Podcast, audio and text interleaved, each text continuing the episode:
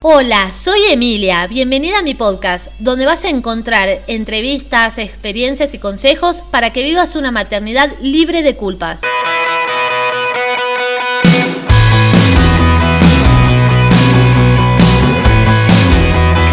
Bueno, bienvenidas a este nuevo episodio del Super Podcast de Madre Montessori y hoy una invitada norteña de acá, de, de acá nomás, del norte, ella es Mercedes Monserrat, la creadora de la cuenta Mamá Sustentable, una genia que enseña, acompaña, asesora a padres a utilizar los pañales ecológicos, que son modernos, que son muy buen recurso hoy. Y también nos da un montón de información sobre crianza respetuosa, sobre la paternidad sustentable. Meche es estudiante de poricultura en la Escuela Pans y Crianza, Además, es licenciada en Administración de Empresas. Y bueno, nada, bienvenida Mechi al podcast de Madre Montessori. ¿Cómo estás? Hola Emi, gracias por invitarme. Muy bien. Sí, soy oranense para el, del norte eh, de Orán. Bien al norte, bien al norte. Y Mechi es les diría pionera, justo estábamos hablando antes de arrancar, que es pionera de un concepto que a mí me encanta, eh, como algunas saben, soy profesional del medio ambiente y me gusta mucho, mucho el tema. Estamos en la Semana Mundial del Ambiente y Meche tiene incorporado eh, dentro de su cuenta el concepto de mapa paternidad sustentable. ¿Cómo surgió esto? Eh, bueno, haciendo un link, la verdad, no sé en qué momento surgió. Eh, yo creo que mm, primero con, bueno, el embarazo que me trajo todas las ganas de, aprender y de leer, como todas las embarazadas, ¿no? Que querés saber de todo. Eh, ahí llegué primero a la crianza respetuosa, así llegué al porteo. A los pañales de tela había llegado antes, antes de cuando estaba embarazada y, todavía vivíamos en Colombia. Eh, ya me había decidido. Y después, como bueno, adoptamos esas, esos hábitos, fueron fáciles de adoptar, el pañal de tela, el porteo, bueno, la lactancia exclusiva. Cuando creé mi cuenta, que fue cuando mi hijo ya tenía un año, yo no quería hablar solamente de pañales de tela, no quería, por, más de que le creé con esa intención, ¿no? Ayudar y, dar información, porque había mucha falta de información sobre pañales de tela, la creé en ese, por ese lado, pero sabiendo que quería hacer como un concepto más amplio. Y ahí como que asocié, no sé, eh, gracias a los pañales de tela y al tipo de crianza que veníamos llevando, me di cuenta que todo era muy bueno con el ambiente, porque básicamente todo lo que había aprendido era como, tenía un costado fisiológico, eso fue lo que, como que lo que elegimos como criar a nuestro hijo.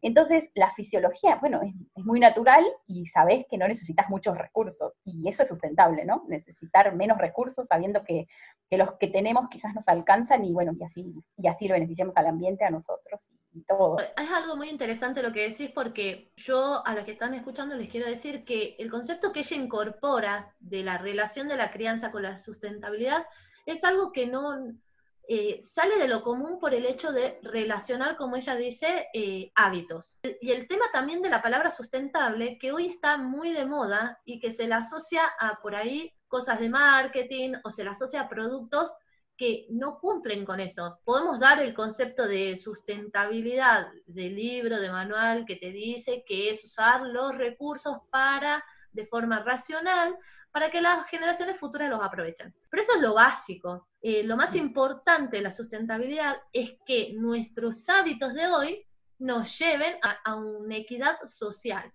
a que no haya una brecha entre disponibilidad de recursos para todos. Esa es la idea de la sustentabilidad. Entonces, si hoy eh, estamos criando a nuestros hijos y ese concepto que quizás parece muy amplio no ingresa a la casa, eh, de acá a 30 años, olvídate. Esa es la realidad del concepto. Decime, Mechi. Totalmente. La gente es como que hace la checklist, ¿viste? Es como, ¿cuál sería el hábito sustentable que hacen en la casa?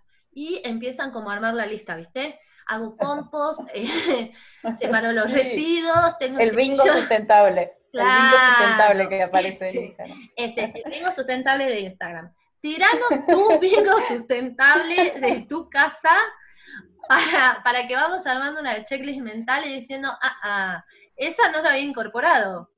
Vos, por ejemplo, vos, por ejemplo, en tu casa, ¿cuál sería el bingo que tenés armado con hábitos amigables con el ambiente? Eh, no, la, tengo preparada la lista, vamos a pensar. bueno, em, por un lado los pañales ecológicos, eh, la lactancia materna exclusiva, que nos llevó a, bueno, nunca, nunca comprar una leche, eh, nada, de, nada de esos artilugios que se necesitan a veces. Em, además de eso, bueno, separar la basura, separar los residuos, llenar la famosa botella de amor, de plásticos. Eh, en los productos que vos haces tu propio desodorante y chusme. Ah, sí, sí, sí. Sí, sí, sí, sí, sí. Eso sí, la cosmética natural, totalmente. La cosmética nos Pasamos a, sí, nos pasamos a shampoo sólido, eh, pasta dental también eh, natural, esa no la hago yo, pero la compro, eh, sí, hago mi propio desodorante, bueno, las cremas, yo dejé de comprar más comerciales y me pasé a las más naturales, la comida, la comida eso es algo para mí súper importante también, Em, si bien fue mi, puerta de entrada, yo siempre cuento, en el 2003 empecé leyendo Mal Comidos, y porque a mí me interesó siempre la cocina, yo hice cursos, era mi hobby. Entonces al leer Mal Comidos me hizo un clic bastante grande y yo ahí empecé, yo ahí dejé de comer pollos, por ejemplo, porque me enteré cómo son todos los pollos. Me pasé a las verduras agroecológicas en ese momento y yo creo que ahí arrancó mi cambio. Entonces actualmente eh, bueno, sí, cocino mucho, incorporo, bueno, muchas legumbres, intento, yo, siempre fui de casi cero lácteos, solo queso, eh, nunca, nunca tomé leche ni, ni yogur ni nada de esas cosas, y casi que mi hijo tampoco y mi marido tampoco, se reacostumbró desde que vive conmigo.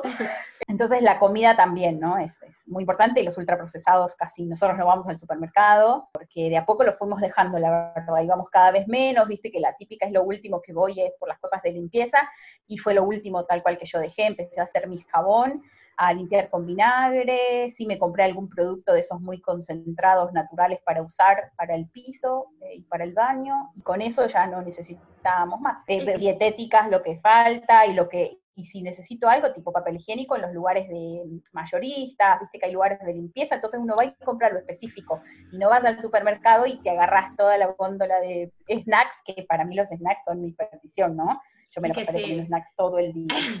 Viste que es eh. como que si no lo ves, está todo bien. Eh, bueno, toda la parte del bolsón de verduras que nos traen a casa, los productos de limpieza también elegimos emprendedores en vez de ir al súper, que la verdad uno termina pagando el doble. Sí. Eh, pero bueno, hay, hay, hay, cositas que hay que ir de a poco, soltando de a poco. Sí, sí, se va, va de a poco, sí, totalmente. Y quién dice, no hay que reemplazar el 100%, pero para mí lo más importante, que es lo que te metes al cuerpo, que es la comida, es como muy importante, y bueno, y después vas por el resto de cosas. Este dato les dejo que es de un, de un curso que fui en Ecuador hace unos años y estaba la presidenta de una organización que hace algo muy interesante interesante que es relacionar el ambiente con la salud y los animales. Entonces ellos estudian toda la relación, por ejemplo, del dengue, cómo nace el dengue, transmite y cómo está creciendo en relación con esto, ¿no? Con la deforestación. Deforestación, ¿qué tiene que ver el dengue con la deforestación? Y tiene que ver todo, porque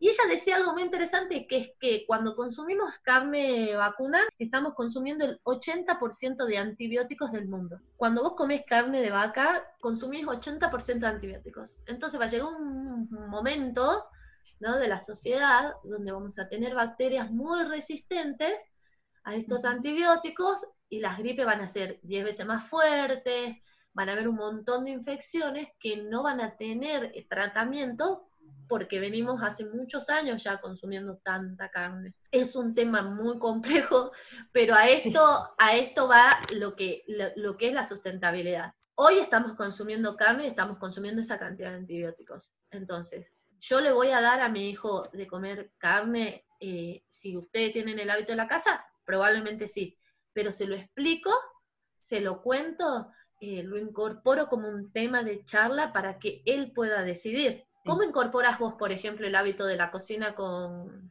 tu hijo? Contanos así como que nos tirás unas ideas. bueno, no, la verdad es que fue muy fácil porque él no conoce otra opción, ¿no? Porque es así, los, chicos, uno si los educa con un hábito desde que nacieron y siempre vieron lo mismo, no, no te cuestionan nada, porque ya es así, entonces hay cosas que él no conoce, entonces no las pide, porque no las conoce, porque a esta casa nunca entraron. Em, entonces el tip de cómo quitar tal cosa no lo tengo.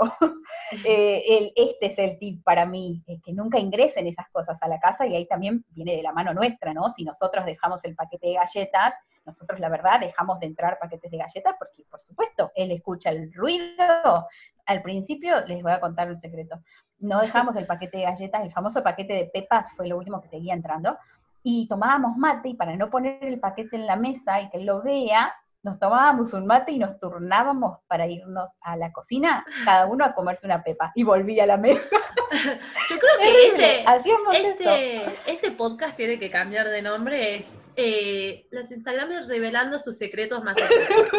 Tenemos a Sabrina, entrenadora de pole dance, tenemos a Mechi, ocultadora de galletitas, de paquetes de galletitas, de pepas. Sí, sí, sí. Pero bueno, lo que hace el amor por un hijo, ¿no? Porque estás sabiendo que es algo que quizás a él, eh, bueno, no quizás, no le va a hacer bien, no es bueno para su salud, entonces, ocultando un hábito que no es saludable, ese es amor. Ponele que sí, sí, sí, Y, después, ¿cómo, ¿cómo, fue la cocina? Eh, como te digo, siempre, siempre, yo cociné mucho siempre, entonces ya tenía el hábito y con él practicamos BLW, así que él comió mucha fruta y mucha verdura desde el principio. Eh, también comía carne eh, y le cociné siempre, ¿no? Mucho pancake, pancake de, distintas cosas, con frutas, ama los arándanos, eso también hay que esconderlo por suerte. Por suerte es algo más saludable y los arándanos los tengo que esconder porque se los baja todos de una si los ve. Eh, y verduras también, no tiene, ahora está enamorada, tiene dos años y medio, eh, la, la, tortilla de zapallito, que tiene cebolla, zapallito, huevo, ¿sabes cómo come? Es impresionante la cantidad que come. Eso, em, eso es buenísimo. o sea, la, que fijen, digamos, viste que es una edad que tienen selectividad y que esa selectividad se vaya hacia las verduras, es lo mejor. Tal es porque vos sí, ofreces las verduras. Ese, esa es la clave, es el ofrecer. Sí, sí, sí, sí. Él puede a veces no comer algunas cosas, por ejemplo, época, le encanta el tomate y después no quiere saber nada del tomate, después vuelve de nuevo a comer tomate. Eh, eso hay que saberlo que, que va a ser así, que puede ser así, no hay que dejar de ofrecerlo, ¿no? Em, y son épocas, pero sí, come, come prácticamente de todo, ¿eh? Pescado, a veces dicen, mm, no, qué feo olor, y otras veces come. Eh, pero sí, come de, todo, de todo. Retrasando fue el gluten, eh, fuimos retrasando varias cosas, ¿no? El gluten fue recién como al año, recién al año empezó a comer tipo chipá, algún pan en otro lugar que no fuera el que hiciera yo.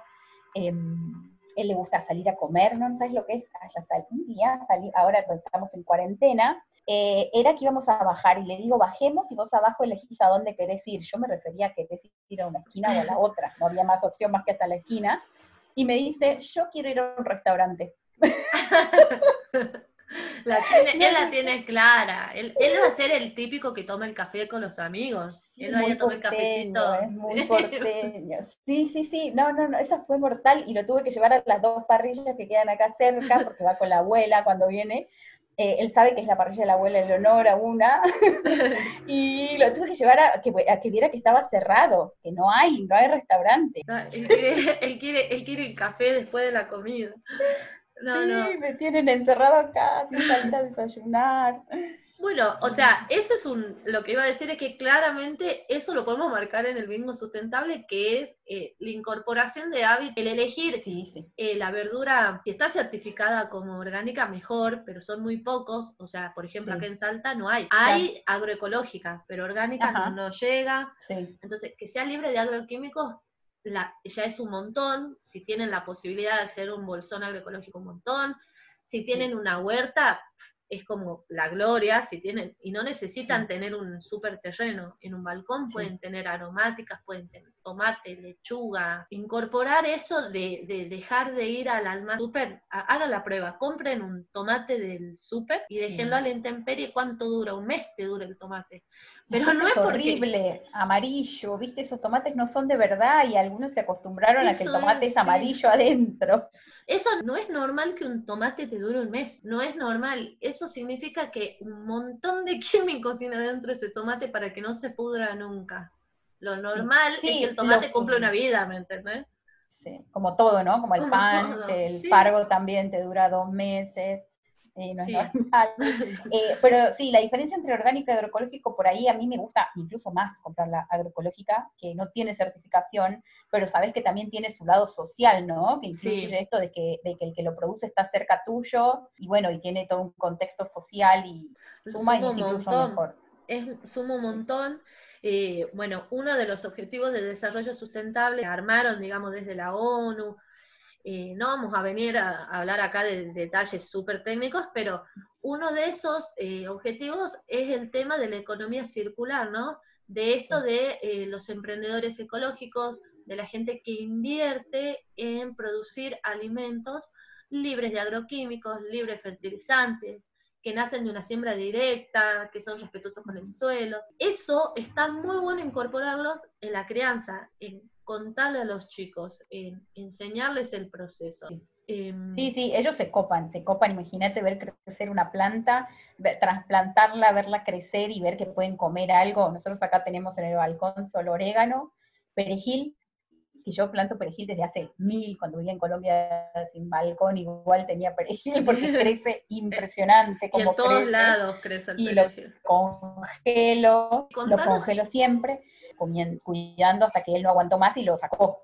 Yo le decía, tiene que seguir creciendo. y un día lo sacó y bueno, nos lo comimos verde igual. Mechi, muchas madres que están escuchando ahora no usan pañales ecológicos y voy a decir una frase que dijo mi papá, que mi papá entraría, te digo, en la soberanía alimentaria. El tipo tiene su huerta, tiene una producción, él no va nunca al súper desde hace años, porque todo lo que consume lo produce él. O sea, en frutas y verduras eh, lo consume él hace un montón.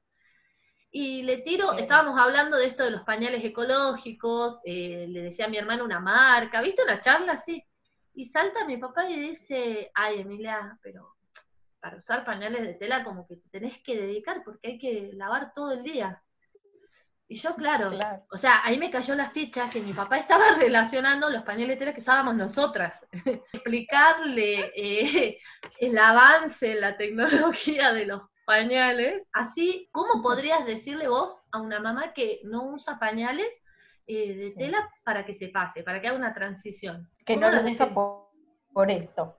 Porque también, porque piensa que hay que pasarse todo el día lavando pañales. Claro, creo que el principal, eh, lo que más nos traba es pensar que un pañal de tela no se puede lavar en un lavarropas, ¿no? Como que no asociamos que el pañal de tela antiguo yo lo puedo meter en un lavarropas porque había que lavarlo a mano, porque es muy sucio, porque, no sé, mil ideas.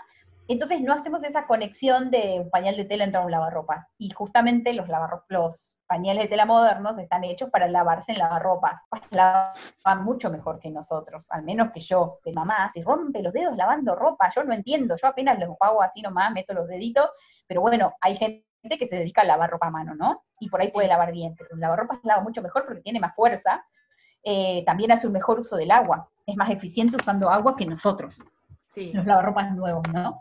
Entonces, eh, para usar pañales de tela, que, a ver, les digo, vamos a lavar tres veces a la semana, porque vos podés juntar pañales, eh, los pañales de dos, tres días los vas juntando, no se reproduce nada, hay que mantenerlos aireados en una bolsa moderna que, se llama wetback, que es de la misma tela de los pañales, que es el pool, permite respirar y el olor se queda adentro. Entonces juntamos, así sucios como están, dos, tres días, se retira lo que hay que retirar, no metemos caca al lavarropas, que es lo que la mayoría piensa, porque también me han dicho, uy, el filtro de ese lavarropas, ¿cómo debe estar? No, el filtro sigue teniendo pelusas y trabitas invisibles y monedas. no hay más nada que eso, porque no metemos nada sólido. Retiramos todo antes en un minuto nada más, sin refregar manchas, sin poner jabón, y metemos al lavarropas los pañales de dos, tres días y listo, se cuelgan y se secan y se vuelven a poner. Entonces es agregar tres lavados de lavarropas a la semana. Ese es todo el trabajo. La verdad que es como vos decís, si yo tuviera que decir las tres eh, razones, las tres justificaciones, entre comillas, que te dan por qué no usan pañales de tela o por qué, por qué no se animaron, ¿viste? O sea, poner el tema en la cabeza de otra persona es punto número uno, porque creen que hay que lavar todo el día y a mano. Punto número dos, porque creen que los pañales con caca van a lavar ropa y eso es un asco porque contamina y se llena de bacterias. Y punto número tres, que también muchos lo dijeron, es que el bebé vive con los pantalones mojados. Como que se imaginan que pasa, la, pasa eh, pis Entonces, que, bueno, que hay que cambiarlo a cada rato. Tres grandes mitos, si, sí. lo pensamos, porque nada que ver. Sí, es que bueno, también hay que, es como un aprendizaje, ¿no? Eh, lo segundo que decís de que eh, es la palabra, vos decís, bueno, porque metés bacterias y las bacterias se quedan en lavarropas, y ahí viene la palabra antihigiénico, que es la palabra que más detesto en esta vida. Te juro que qué palabra que odio. Bueno, eh, porque piensan que metemos caca al lavarropas, que no metemos, sí caca líquida, pero eh, los jabones actuales matan todo, ¿no? Así como el coronavirus, se supone que si vos venís con coronavirus en tu ropa, la metes al lavarropas y así ya está. Bueno, es lo mismo con una bacteria que puede estar en nuestro organismo, porque es nuestro organismo que lo tiene adentro, eh, o el organismo del bebé que lo tiene adentro, entonces los jabones y el lavado en lavarropa, si querés lavas a más temperatura y listo, las bacterias no sobreviven a eso, ¿eh? Entonces es lo mismo, mata coronavirus, mata Escherichia coli también. Aparte los lavarropas hoy tienen eh, control de temperaturas, tenés duda, le aumentás un poco. Y lo que dijiste que es muy interesante, que también hay un uso eficiente del agua, porque eso también está dentro de, este bingo sustentable que estamos acá improvisando con Meche. Y el uso racional del agua, el uso eficiente del agua, tiene que estar dentro de lo que es la paternidad sustentable. Ir incorporando el hábito eh, en nuestros peques de mientras se cepillan los dientes, el caño cerrado, no hay necesidad de tener el caño abierto, de que cuando se van a bañar, el agua se usa para bañarse y vamos dosificando, porque obviamente a todos los, bebés, niños les gusta jugar en el agua, pero ir esto, ¿no? Ir explicando la importancia, la importancia de cuidar el agua hoy. ¿Vos tenés algún consejo a la hora del baño con tu hijo con este tema? Bueno, mi hijo sigue bañándose en bañera, entonces no, no gasta más que las seis jarras que entran en la bañera para llenarla a la mitad. Eh, y la jarra que dejamos aparte para enjuagarlo. Eh, sigue bañándose en bañera, no tiene ningún problema, la misma bañera desde que nació, eh, que nos la prestaron. Seguimos así, entonces la verdad es que no, no gastamos más agua que, que, esa, seis jarras cada vez que se baña. Sigue siendo así por suerte. Ese dato que vos das de decir, ay, usamos seis jarras para llenar la bañera y una para enjuagarlo, ya es uso racional del agua. Porque a ver, si yo junto a 10 personas hoy le pregunto, con cuántas jarras llena la bañera no tienen idea, porque mucha gente deja el caño abierto con la bañera. No hay un control del agua. Así que chicas, agenden. Llenan la bañera, cuenten cuánto es y dejan uno para enjuagarlo. Eso es un datazo. Yo estoy segura. bueno, todo cuento yo, ¿eh? Estoy segura que la mayoría llena la bañera y deja algo, en esta época de frío, para que se caliente el baño, por ejemplo. Lo he escuchado miles de veces. Un poco de ducha caliente. Bueno, nosotros tenemos la suerte de tener radiadores que, son por, por agua, viste, que calienta el calefón y tenemos radiador en el baño, así que por suerte cerramos la ventana, la puerta y listo, se calienta. Es un buen dato contar. contar todo, ¿eh? ¿Sabés que me dijeron también una vez que por qué usaba tan poco jabón líquido? Le dije, bueno, porque uso una tapita, o media tapita si es ese hiperconcentrado, una si es el que yo hice, y me decían, ¿cómo te puede durar tanto? Y bueno, capaz porque no pongo así como el chorro, ¿viste? A lo que viene. No, siempre es una tapita, media tapita, una, según lo que esté poniendo. Siempre medio con tapitas, entonces capaz por eso me dura tanto el bidón de jabón líquido. Es buen dato, porque viste que por ahí si vos le pones de más jabón te sale la ropa apelmazada, viste que es como, ay, está como apelmazada y tiene el resto de jabón, y sí, porque le pusiste un chorro y no sale. Sí, a mí no me gusta el perfume también, me acostumbré, me reacostumbré a que no me gustan los olores a perfume, porque no uso víveres hace muchísimo tiempo, eh, entonces, eh, y el jabón líquido tiene mucho perfume también. Eh, entonces el perfume no me gusta, entonces por eso uso muy poco. Si pongo mucho... el descubrimiento más grande de, mi vida adulta fue que el vinagre tiene grandes usos como el neutralizar olores. Eso yo creo que fue el mejor descubrimiento de mi vida doméstica de adulta. Fue descubrir que el vinagre te soluciona un millón y medio de cosas y que una de esas cosas es cuando uno lava ropa o para limpiar el lavarropas, usen vinagre, usen vinagre, la verdad que neutraliza todos los olores. Bartolomé cuando era muy bebé tenía reflujo gastroesofágico, que la verdad que más allá de que sea fisiológico y que era normal, que tuvo un tratamiento muy corto, y vomitaba un montón, que esa es la realidad. Entonces tuvimos meses, meses de ropa con vómito, y bueno, y ahí, ahí me tiró un tip la señora que me ayudó y me dijo, Emilia, ponele vinagre. Por suerte, porque yo no quería también la ropa, era como que la ropa con perfume del jabón era el perfume sobre el olor a vómito. Sí, tal cual. Es una mezcla de olores eh, horrorosas, y con el vinagre me solucionó la vida porque te neutraliza los olores. Eso. ¿Vos de qué haces el jabón, el que haces vos? De coco, pero es lo mismo con el jabón blanco. Es la misma receta para jabón de coco natural o jabón blanco, el 6M, que es supuestamente el que menos grasa tiene, o el jabón blanco que tenga, el zorro, el que sea, eh, rayado. Muchas veces viste que dicen el jabón blanco rayado, algunos lo ponen rayado ahí a la gaveta de la ropa, yo no me animo, y le doy un poquito más de trabajo y lo derrito, le pongo 4 litros de agua por 60 gramos de jabón, que es nada, 60 gramos de jabón, y agua y 4 litros de jabón, de jabón líquido, y con eso lavo todo, todo, no, todo, no los pañales, ¿eh? los pañales no van con eso, porque es muy suave para pañales, eh, pero toda nuestra ropa. Sabes que eso es muy bueno, yo lo empecé a usar hace poco así, porque antes en realidad lo usaba para quitar manchas, ¿viste? Preparaba eso y dejaba la ropita que estaba como muy manchada un día, al otro día enjuagaba y se le van todas las manchas. Pero datazo de usarlo en el lavarropa está muy bueno. Sí, creo que en, tus posts tenés la receta, ¿no? Para que las chicas la vean si, si quieren. Eh, Mechi, si vos tuvieras que por ejemplo, el día de mañana, elegir, decir, o sea, una frase o un consejo que vos le dieras a tu hijo de todas estas cosas que vos fuiste incorporando. O sea, como, ¿qué te gustaría que el día de mañana tu hijo eh, absorba o haya tomado de este tipo de crianza tan consciente? Porque la verdad, la palabra aparte de sustentabilidad es una crianza consciente. Consciente de que hay un mundo, de que hay un ambiente que necesita un montón de, de cuidados al hoy, de que nuestros hijos tienen que ser criados con conciencia ambiental.